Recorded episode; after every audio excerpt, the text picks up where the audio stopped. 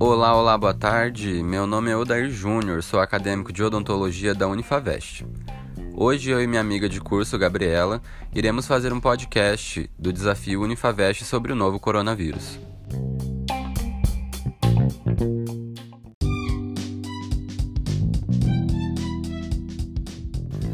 O novo coronavírus pertence a uma família de vírus de RNA de fita simples conhecidos como Coronaviridae. Essa família de vírus é conhecida por ser zoonótica ou transmitida de animais para seres humanos. Há fortes evidências de que esse novo coronavírus tem semelhança com as espécies de coronavírus encontradas em morcegos e pangolins, confirmando a natureza zoonótica dessa nova doença.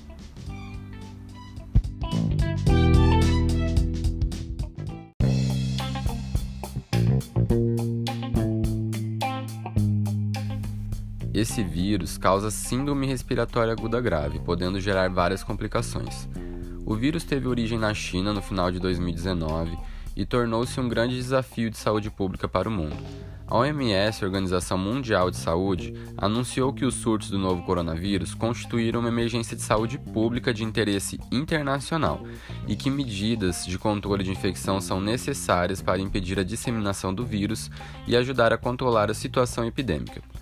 Para os consultórios odontológicos e hospitais em áreas que são potencialmente afetadas pelo vírus, protocolos rigorosos e eficazes de controle de infecção são urgentemente necessários.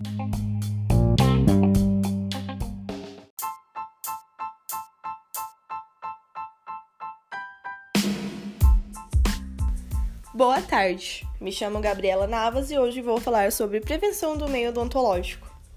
Fazer desinfecção completa de toda a superfície da clínica, Fazer o uso dos EPIs correto, como máscara, luva, óculos, jaleco, gorro, para proteger a pele e mucosa de sangue ou secreção infectada. Lavar as mãos com água e sabão. Quando encostar a mão em alguma superfície, não levar ao rosto. Desinfectar com álcool em gel.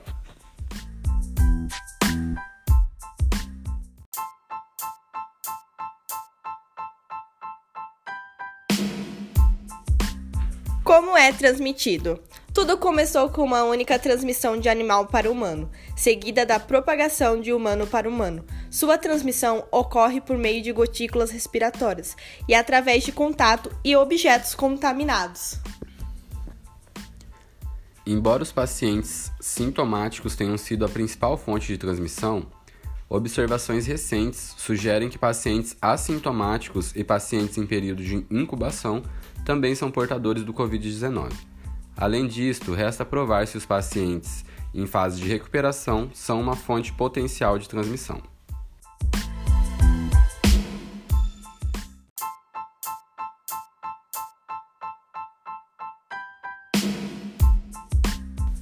Vamos falar sobre os sintomas da Covid-19.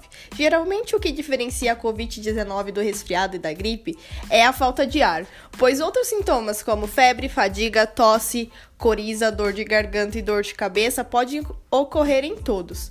O fator mais importante que deve ser observado é a falta de ar.